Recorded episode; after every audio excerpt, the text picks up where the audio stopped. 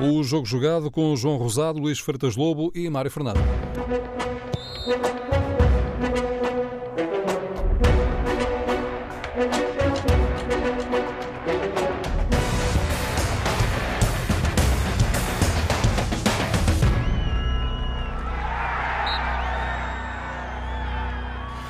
Bem-vindos a mais um jogo jogado na TSF. Às segundas-feiras, Luís Freitas Lobo e João Rosado falam de futebol.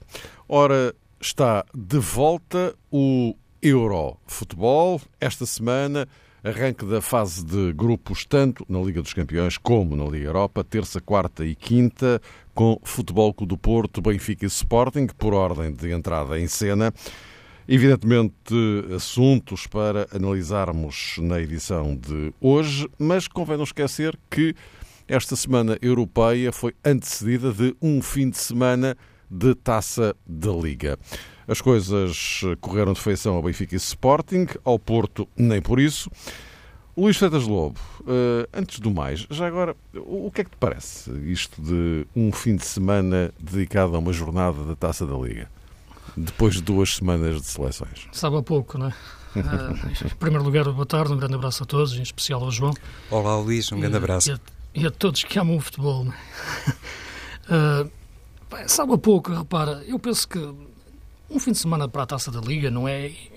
Isto é, em concreto, não acho mal. O problema é que depois vê-se, como aconteceu na época passada, depois uma jornada do campeonato a meio da semana, por exemplo. Uh, e nesse aspecto é que penso que o campeonato. E vai acontecer outra vez esta época.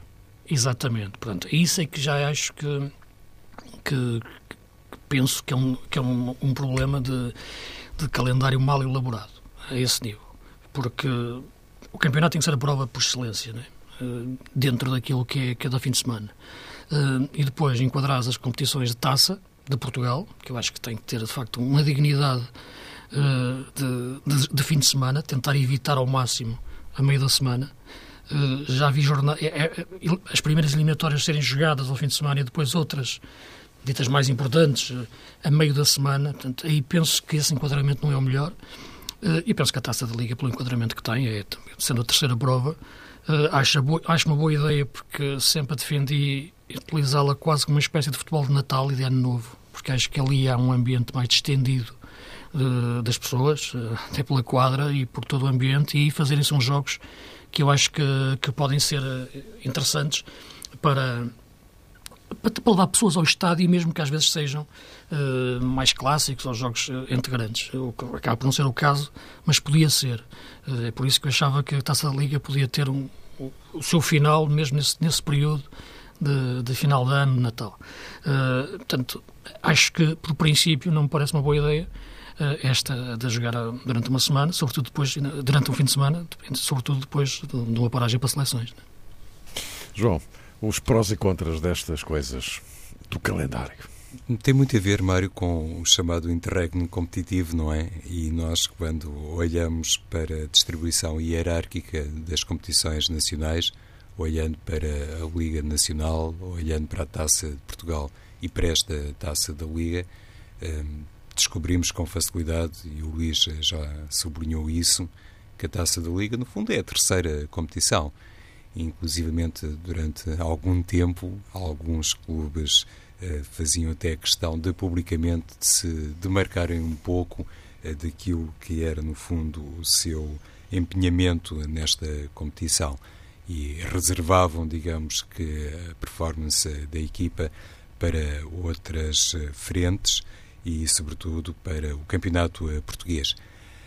Mas também, como sabemos, e faz lembrar um pouco uh, aquilo que aconteceu uh, no passado com o Campeonato do Mundo de Clubes, quando se perde a prova é desvalorizada, quando se ganha é mais um troféu e ajuda a elaborar também a lista uh, final, o currículo de cada clube, nomeadamente os clubes grandes.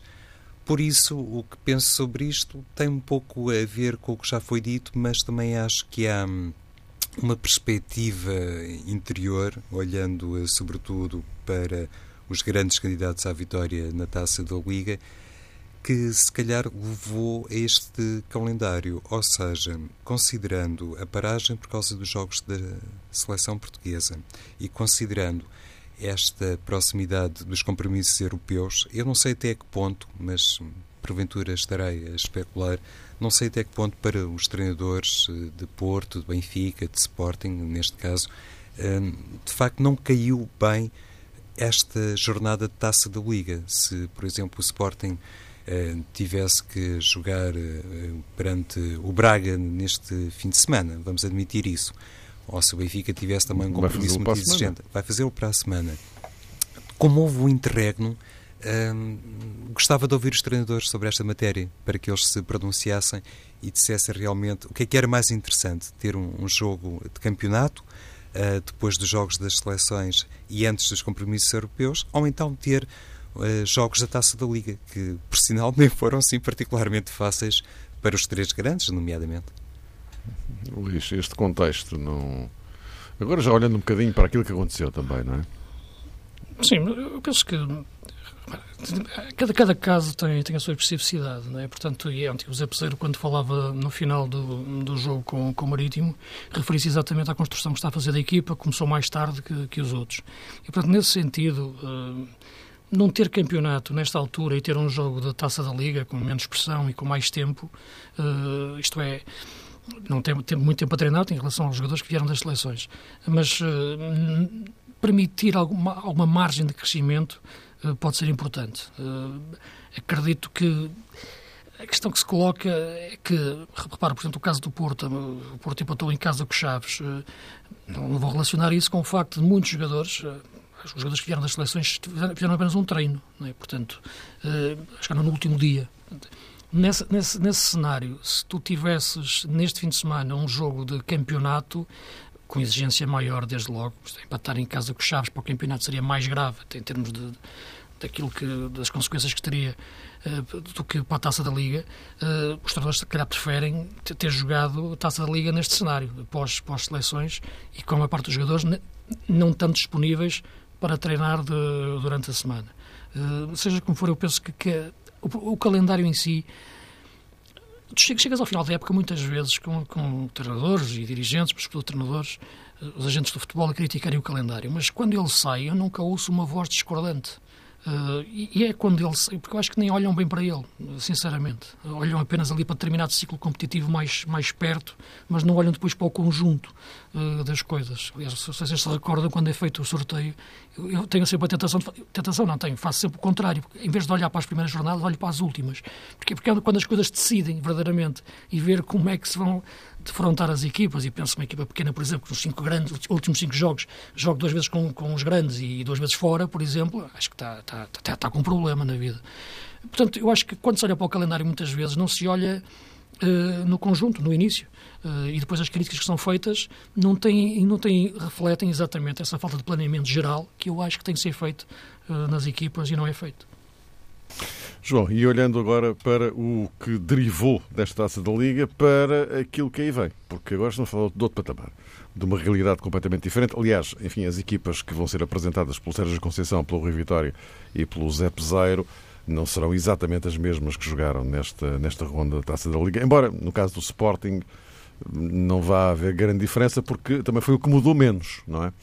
Em relação aos 11 Sim, é utilizados. É verdade, inclusivamente. Mas ele também ontem disse que eh, porque vai jogar na quinta-feira e, portanto, eh, Exato. havia tempo para. se, o jogo, se o jogo do Sporting tivesse sido no sábado. E também quer criar rotinas, ele, é? Exatamente. estava a falar. É, mas por, por isso, isso, mesmo, por isso mesmo. Mas ele também vincou que se o jogo fosse no sábado, não ontem, eh, que provavelmente teria feito mais alterações. Mas Ainda assim, por hum, curioso que pareça, acabou por ser o Sporting aquele que despertou, porventura, ideias uh, diferentes, considerando o que pode acontecer na jornada europeia. E refiro-me em concreto a Mário à presença e à utilização de Godelli, que está longe de ser um jogador uh, desconhecido, mas uh, como que foi reservado por José Peseiro para esta fase da temporada? Quando chegou, inclusive, foi noticiado que poderia estar na calha para defrontar o Benfica, para participar noutros jogos e houve cuidado no que respeita à equipa técnica do Sporting em dar uma explicação referente a esta poupança, ou pelo menos a esta fase de adaptação de Godelli. porque Peseiro tinha e tem, imagino eu, essa convicção reforçada que pode ser um jogador extraordinariamente importante para o meio campo do Sporting, mas pode simultaneamente funcionar ali como um intruso e isso não se deseja, eh, seja qual for a perspectiva, eh, e Peseiro de certeza que nesta fase tem consciência que Godel já está pronto, já pode entrar e pode inclusivamente competir por um lugar entre os titulares. Em comparação com Benfica e, e com Porto, bem sei que Sérgio Conceição convocou Bazuer para o encontro eh, de amanhã em Gelsenkirchen, mas em comparação com Sérgio Conceição e com Rui Vitória, eu acho até que Peseiro aproveitou mais o jogo da Taça da Liga não mudando muito no 11 inicial, tirando aquelas situações obrigatórias e que já se conheciam, por razões físicas, mas não fazendo grandes alterações, a circunstância de ter lançado Godelli e de ele se ter integrado muitíssimo bem, já nem vou falar de outros jogadores, como é evidente, acho que nos deixa aqui uma pista muito importante a propósito daquilo que o Sporting pode fazer na quinta-feira, porque um jogador como Bruno Fernandes, eh, já se sabe, eh, tem a capacidade para jogar em vários eh, corredores, nos três corredores, concretamente, e pode proporcionar ao Sporting, no quadro da ausência de base Dost, uma equipa diferente, eventualmente fora das projeções eh, do treinador do Karabakh, e isso é fundamental para se criar o chamado efeito surpresa. E acredito que nesta altura o Sporting até possa, como que, considerar Godelli de facto o grande reforço para esta estreia na fase de grupos da Liga Europa, um bocadinho, atenção, um bocadinho em contraponto com os um, elementos e protagonistas consolidados que se verificam uh, quer no Porto, quer no Benfica. Sim, deixa, não, em relação ao Sporting, há uma coisa que está a ver o jogo ontem, uh, me parece interessante focar, que é Bas Dost é um grande jogador, não há dúvida nenhuma, e é um grande ponta de lança e um grande goleador. Agora, eh, é uma referência dentro da equipa, mas é uma referência também que muitas vezes condiciona muitos outros jogadores. Onde é que eu quero chegar? Eu acho que há muitos jogadores que jogam melhor sem base Dost, eh, ou que crescem mais sem base Dost. Eh, e quando há base Dost, jogam um pouco em função deles. Por exemplo, eu vejo, ontem jogou Monteiro, né, no lugar de base Dost, jogou completamente diferente, mas potencia mais uh, o rendimento de jogadores, o jogo de jogadores como, como o Giovanni uh, e como o Rafinha. Uh, sobretudo eles. Porque quando joga base Dost, estes dois jogadores jogam muito em função de, de servir o ponta de lança. Têm uma obrigação quase inerente àquilo que é a base Dost como finalizador dentro da área, um finalizador puro, sobretudo no jogo aéreo, de ter mais cruzamentos, de ter servir o ponta de lança. Jogando Monteiro, que é um avançado essencialmente mais de apoios, de jogar com a equipa, de costas, de aguentar, tocar, receber, tecnicamente muito evoluído. Os, os jogadores como o Giovanni, sobretudo o Rafinha, aparecem mais desde trás e aparecem mais no, num papel de protagonistas. O Giovanni a ganhar o penalti, o Rafinha a fazer aquele primeiro golo, eh, que eu acho que com base Dost eh, teriam mais dificuldade em fazer porque os movimentos seriam diferentes. Pelo que eu acho que o, o conjunto da equipa e, sobretudo, os avançados ficam mais em conjunto uh, neste, neste contexto. Uh, e, sobretudo, Rafinha. Uh, Giovanni, de facto, está, está, está a fazer uma, uma, grande época, um grande início da época e está-se a revelar por ser um miúdo que vem da formação. Mas, de facto, o jogador que eu acho que não é que tivesse dúvidas, mas havia, como é evidente, a interrogação de perceber, e claro, vamos ver durante a época, o que é que a Rafinha daria agora no nível mais alto. Uma coisa é a grande época que ele fez no Vitória, o potencial que ele tinha em Guimarães, agora perceber num clube grande, num clube grande, os clássicos grandes em Portugal. Uh, e a verdade é que eu acho que ontem, por exemplo, notou-se muito mais o que ele pode ser. Uh, é rápido, pode ser extremo, é, entra desde trás, desmarca-se bem, tabela, fin sabe finalizar, faz golos, é completo. Acho que nesta altura está a ser, na minha opinião, a grande revelação do Sporting esta época a um nível competitivo mais alto. É o Rafinha. Eu acho é que como base Dost ele não seria a mesma coisa. Portanto, uh, quando muitas vezes diz o Sporting tem base Dost, vai já com Monteiro, mas isto acho que há outros jogadores que crescem muito e este é quase um mal que veio por bem, na minha opinião, para o Peseiro agora no potenciar da equipa. Esta lesão que o Base Doce teve, este jogo esteve fora, deu para ele treinar melhor os outros jogadores eles crescerem mais e apareceram muito bem contra, contra o Marítimo. Portanto, isto não estou a dizer que o melhor Sporting seja o Sporting sem Base Dost, mas não pode ser um Sporting em que o Base Dost condicione tanto a explosão de um jogador, por exemplo, como o Rafinha.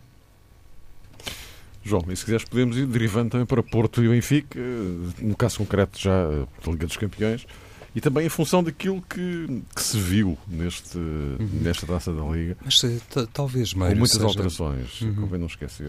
Seja um bocadinho em função do que o Luís uh, explicou sobre o Rafinha, ou interpretou sobre o Rafinha, talvez em função de tudo isso, uh, Peseiro fale com insistência na necessidade uh, da equipa ir progredindo e precisar de tempo, naturalmente, para fazer essa progressão. Porque relembra, penso que em todas as oportunidades, José Peseiro, que a equipa começou mais tarde e, sobretudo, começou mais tarde e é, porventura, também mais correto falar assim, considerando a presença de determinados uh, jogadores.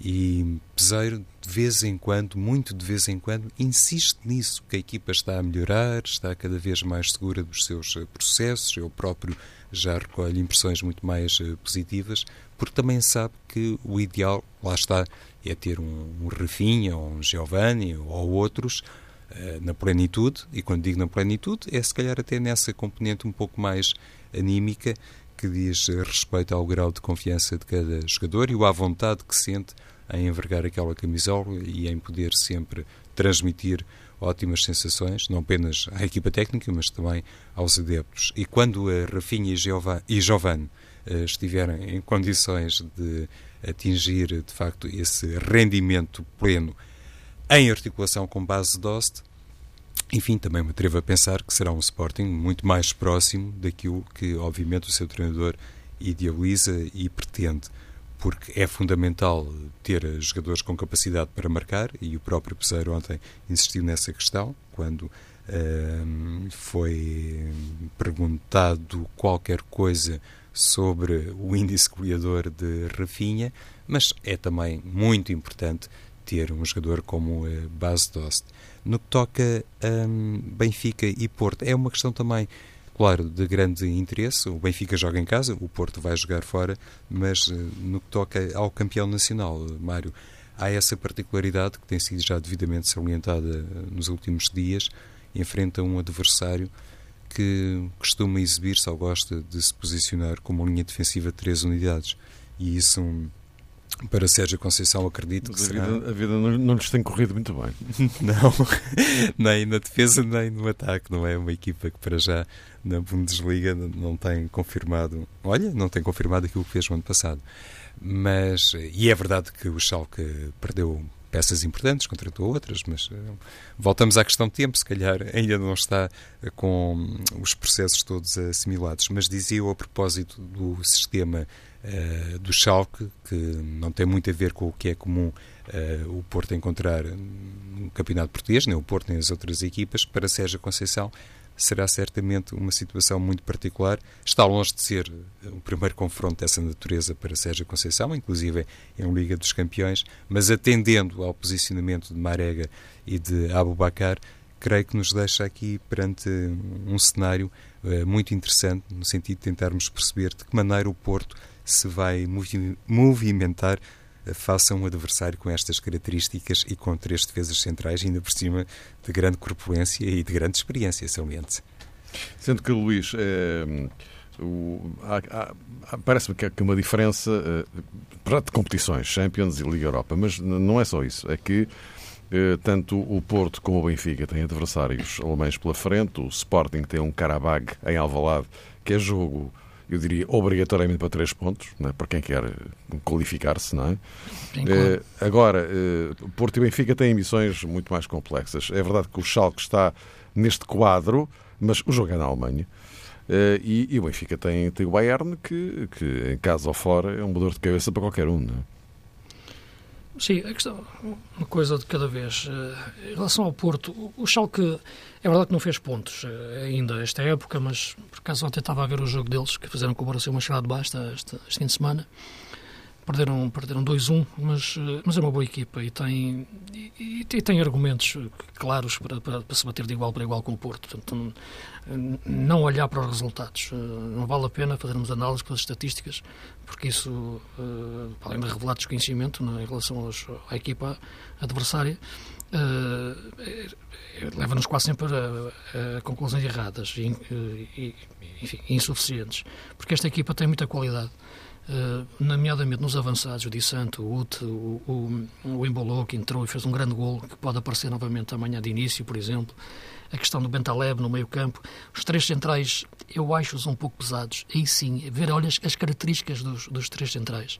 Sobretudo o Nastasic e o, e o Naldo. Portanto, há aqui jogadores que que, que, se calhar o, Porto pode explorar mais, eh, não, não querendo entrar num jogo de pares ou de, ou de um para um, mas eh, veremos como é que o Porto vai interpretar esta equipa do Schalke. Terá estudado bem esta equipa. Uh, está limitado o Porto nas suas opções em face das lesões.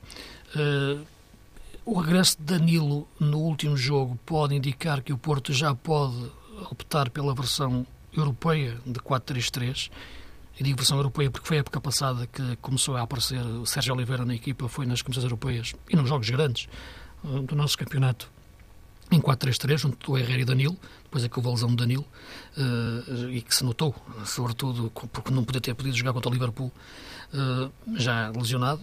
Agora, o que eu acho é que o momento em que este jogo chega é que pode ser mais difícil para o Porto em face de todas estas questões. Se o Porto já tivesse completo a todos os níveis, um Danilo no, no seu ritmo de forma uh, e opções para os avançados uh, completas, o melhor Porto terá sempre o Soares. Uh, aí sim, seria um Porto mais completo para jogar em 4-4-2, uh, com Danilo, uh, e ter depois um bom complemento do meio-campo, de compensações, com o Otávio, por exemplo, a vir de um flanco e tentar completar a equipa, e com, com Soares forte na frente. não tendo Soares, tendo Danilo ainda limitado, será, será mais difícil, porque Danilo terá que jogar a jogar penso que terá, terá que ser protegido por mais dois médios, na, na consistência de um 4-3-3, de um triângulo.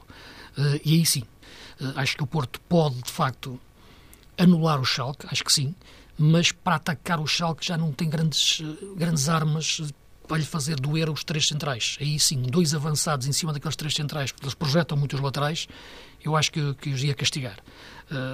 veremos. o, o o jogo de um Brahimi mais interior, porque são três centrais, mas são três centrais que abrem muito nas marcações, porque os laterais sobem muito e, portanto, há muito espaço entre eles. Eh, e, nesse sentido, entregar só um avançado à marcação e disputar o jogo no meio-campo, acho que dá para empatar o jogo. Agora, para o ganhar, tem que, de facto, perfurar aqueles centrais. E aí via o Porto mais eh, eh, em 4-4-2. Agora, acho que esta limitação que o Porto tem de opções nesta altura pode impedir isso em 4-3-3. Acho que teremos um jogo mais, mais tático, no sentido de amarrado uh, e mais perto do empate. Veremos se, se, é isso que estou a dizer que vai acontecer. Sim, é, é um, um, grande dilema para Sérgio Conceição. E isto, no fundo, é comum no futebol. Se calhar para eles nem sequer é um dilema. A equipa do Porto, neste caso concreto, tem que uh, saber uh, olhar para o adversário. E como dizia o Luís, Sérgio Conceição já estudou eh, muito bem uh, o Schalke, o contrário também é de facto verdadeiro, daí também a referência que foi feita por Domenico Tedesco a propósito do estatuto, do currículo e do grau de favoritismo do Porto no grupo, mas independentemente de todas essas preocupações de natureza estratégica, acredito que Sérgio Conceição vai tentar basicamente perceber se de facto Danilo está em condições de jogar porque olhando para o contexto do jogo, olhando para a tal componente atlética, hum, é sempre um elemento preponderante nestas circunstâncias. Era isto que eu gostaria de destacar. Eu, particularmente, acho que Danilo vai jogar, mas hum, isso implicaria, de facto, a tal mudança e o tal 4-3-3, não é, Luís? Falaste no 4-3-3 do Porto, se Sim. bem entendi. Oh, exato. Um, e também acho, é curioso, que olhando para o adversário, e voltando só um bocadinho atrás, um, era uma partida que, na minha opinião, um, recomendaria a titularidade de Hernani. Eu estava a ver Hernani como um, um jogador com grande apetência para entrar ali no bloco defensivo do Schalke, eventualmente até funcionando, como aliás é costuma acontecer uh, sempre que é utilizado por Sérgio Conceição, e isso não é de estranhar, já acontecia no Vitória, a de Guimarães, mas Hernani jogando um bocadinho mais uh, sobre a direita mas não podem jogar nem 12 nem 14. E considerando a presença de Danilo Pereira, é evidente que nessas circunstâncias, por exemplo, admitindo também aqui uh, a viável utilização de Hernani, é evidente que Sérgio Conceição teria, por exemplo, que abdicar de um jogador como Abu Bakar. Sim, mas pode Ora, no, só, no decorrer do jogo, não é? Claro, Luís, só, é? só é um parênteses aqui muito, força, muito, força. muito rapidinho, por causa de uma notícia de última hora. Agora é oficial, o Benfica acaba de anunciar a saída de Paulo Gonçalves da uh, SAD uh, encarnada. Um comunicado uh, do Benfica, ou da Benfica SAD, de há poucos minutos. Portanto, agora é oficial. Paulo Gonçalves deixa a SAD do Benfica. É um assunto que iremos retomar ao longo da noite informativa. Diz Luís. Não estava a pegar naquilo que o João estava a referir em relação à questão do Hernani. O Hernani ele entrou muito bem no jogo com o Chaves, agora salvo as devidas proporções, agora para o jogo com o Schalke.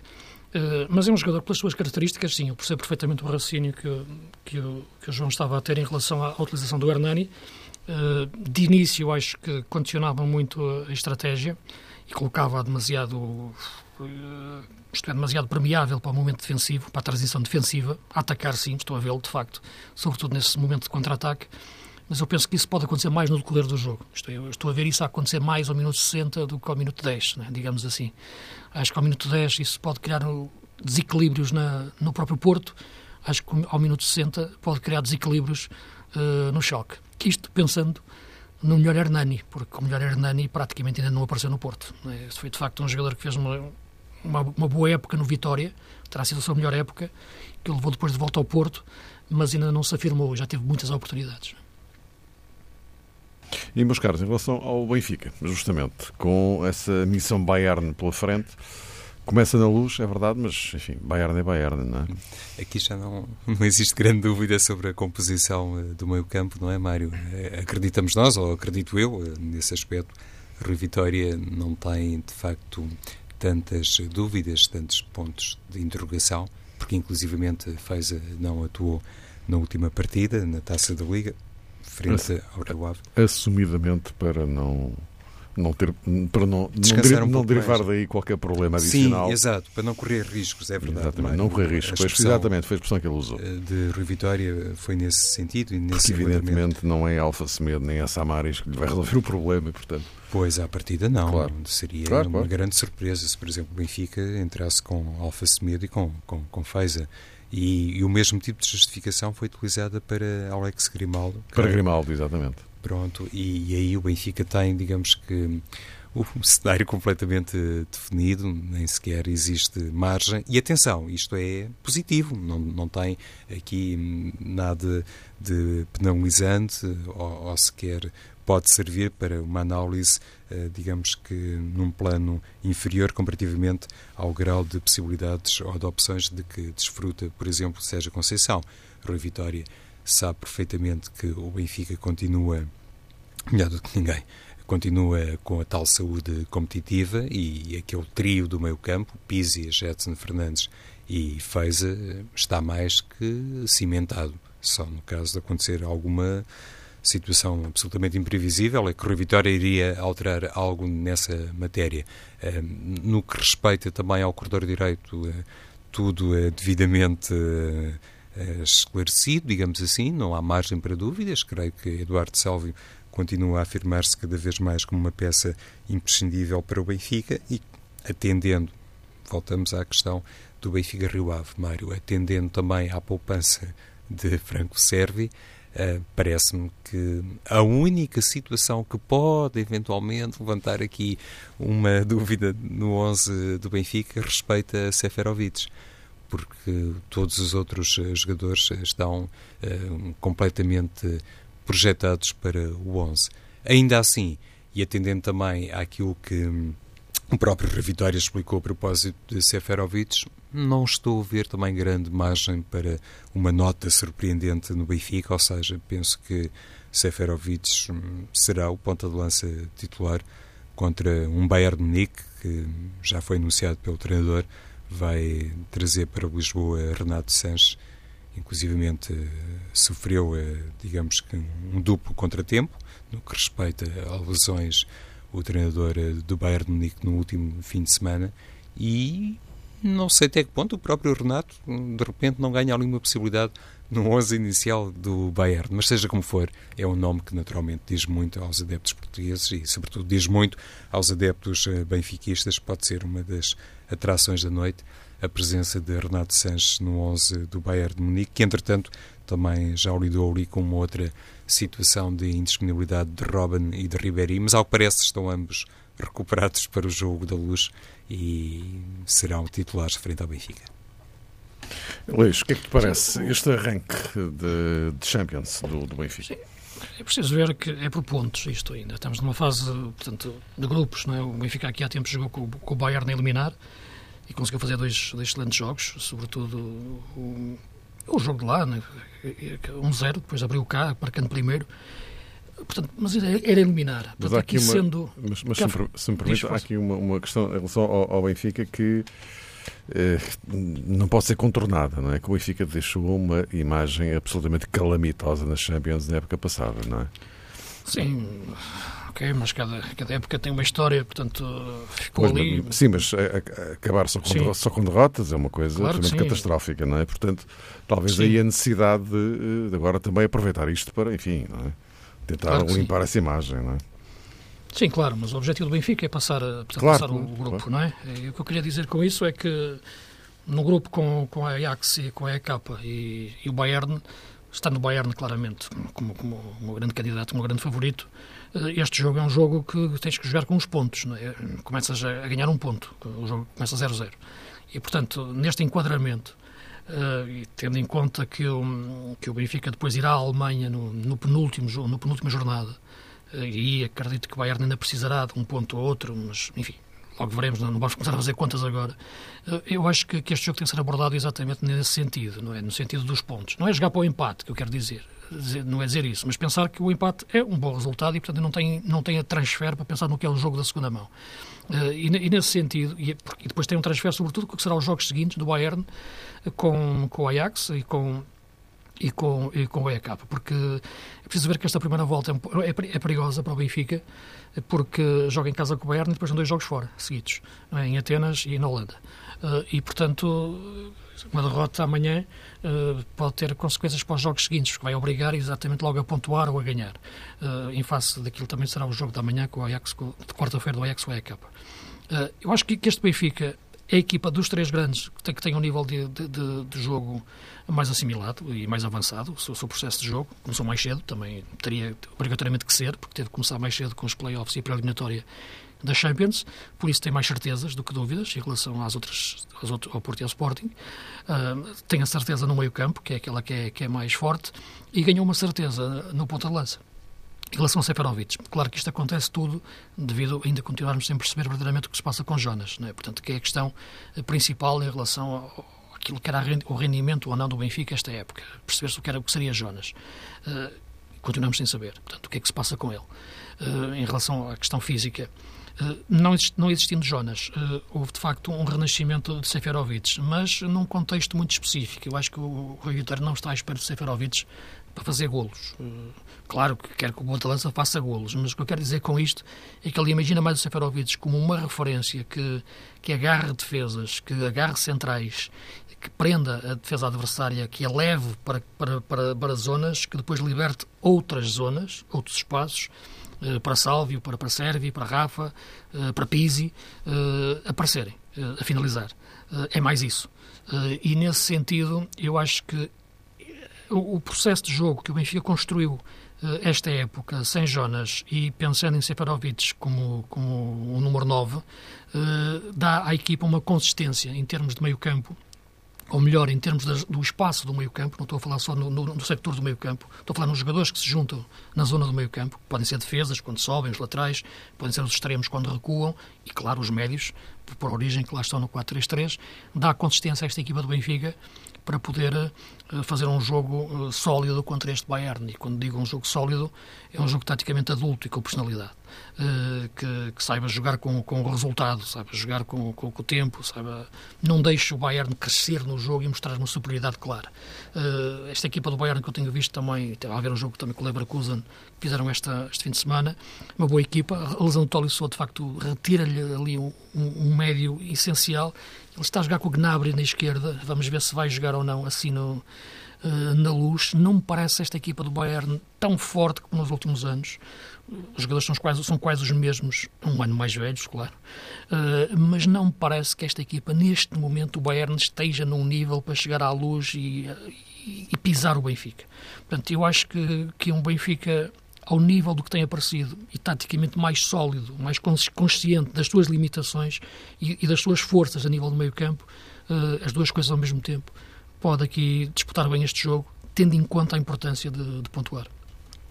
E outra possibilidade, não é, Luís, é a presença de Castilho no 11, porque já reapareceu uh, na equipa. Sim, mas eu acho que é mais Sefarovic, porque acho que o Castilho é mais, já, já se vira mais para a baliza do que para, para a equipa de Costas.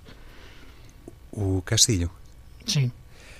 Pois, eh, pode também existir aqui uma componente física que eventualmente Sim. até joga a favor de Castilho, mas este tempo de paragem não beneficiou, claramente, eh, como é, é fácil observar seja como for, Rui Vitória já teve agora, digamos que uma primeira experiência nesse campo de recuperação plena de Castilho, eh, no jogo da Taça da Liga. Se tivesse, digamos que, desfrutado do mesmo tempo de competição de outros uh, jogadores. E talvez. Eh, eu acreditaria mais nessa seleção Castilho em vez de Seferovic. Há pouco, quando fiz a abordagem a Seferovic, uh, nem sequer falei, francamente, Luís, no, no João Félix, porque acho que olha, se calhar um pouco exemplo do que pronunciaste sobre a Hernani seria demasiado arriscado para Rui Vitória, considerando a inexperiência do jogador, não obviamente o seu talento, mas um, não equacionando pode haver tempo no jogo, não é? É que muitas ah, vezes um jogador pode ser útil. certeza, quase Os jogos certeza. passam por momentos diferentes. Até se viu no jogo frente ao Sporting, mas um, exemplo, não é. mencionando há pouco João Félix eh, de propósito, uh, faltou-me esta observação sobre Castilho. Estamos Sim. quase no fecho desta edição. Uh, retomo a notícia que uh, referia há pouco, o Gé Oficial, Paulo Gonçalves deixa a SAD do uh, Benfica. Uh, João, algum comentáriozinho, só rápido, sucinto, não tens muito tempo. Era uma notícia aguardada, sobretudo nos últimos dias. Era uma notícia que o Benfica já deveria ter, num plano pessoal, penso isto, é, opinado, é, é, pronunciado, digo, é, ao largo dos meses, concretamente a partir de março, mas uh, também acho muito estranho que Paulo Gonçalves saia, porque ele era assessor jurídico da SAD, depois da SAD do Benfica ter sido pronunciada arguída, e nesse sentido, para mim, é uma situação um pouco estranha, porque não era administrador da SAD Paulo Gonçalves, e não temos tempo para isso, eu sei, Mário. Se voltarmos à, à questão, interessa também aqui recuperar uh, aquilo que o Benfica disse em vários comunicados no que, refere, no que se refere a Paulo Gonçalves. Houve aqui claramente um caminho demorado e, sobretudo, na minha ótica, um caminho incoerente que é acentuado por esta questão. Sada arguída e quem sai é Paulo Gonçalves, que era assessor jurídico. Luís, algo a acrescentar mais? Não, Sim. Sim, eu acho, que, eu acho que o importante é que o Pizzi não saia, sinceramente. O Pizzi e o Jadson. Isto é que são fundamentais continuarem no Benfica, fundamentalmente para a equipa jogar bem e nós gostamos de ver futebol. Quanto ao resto, fica à porta de casa para mim. Voltamos para a semana. Até lá.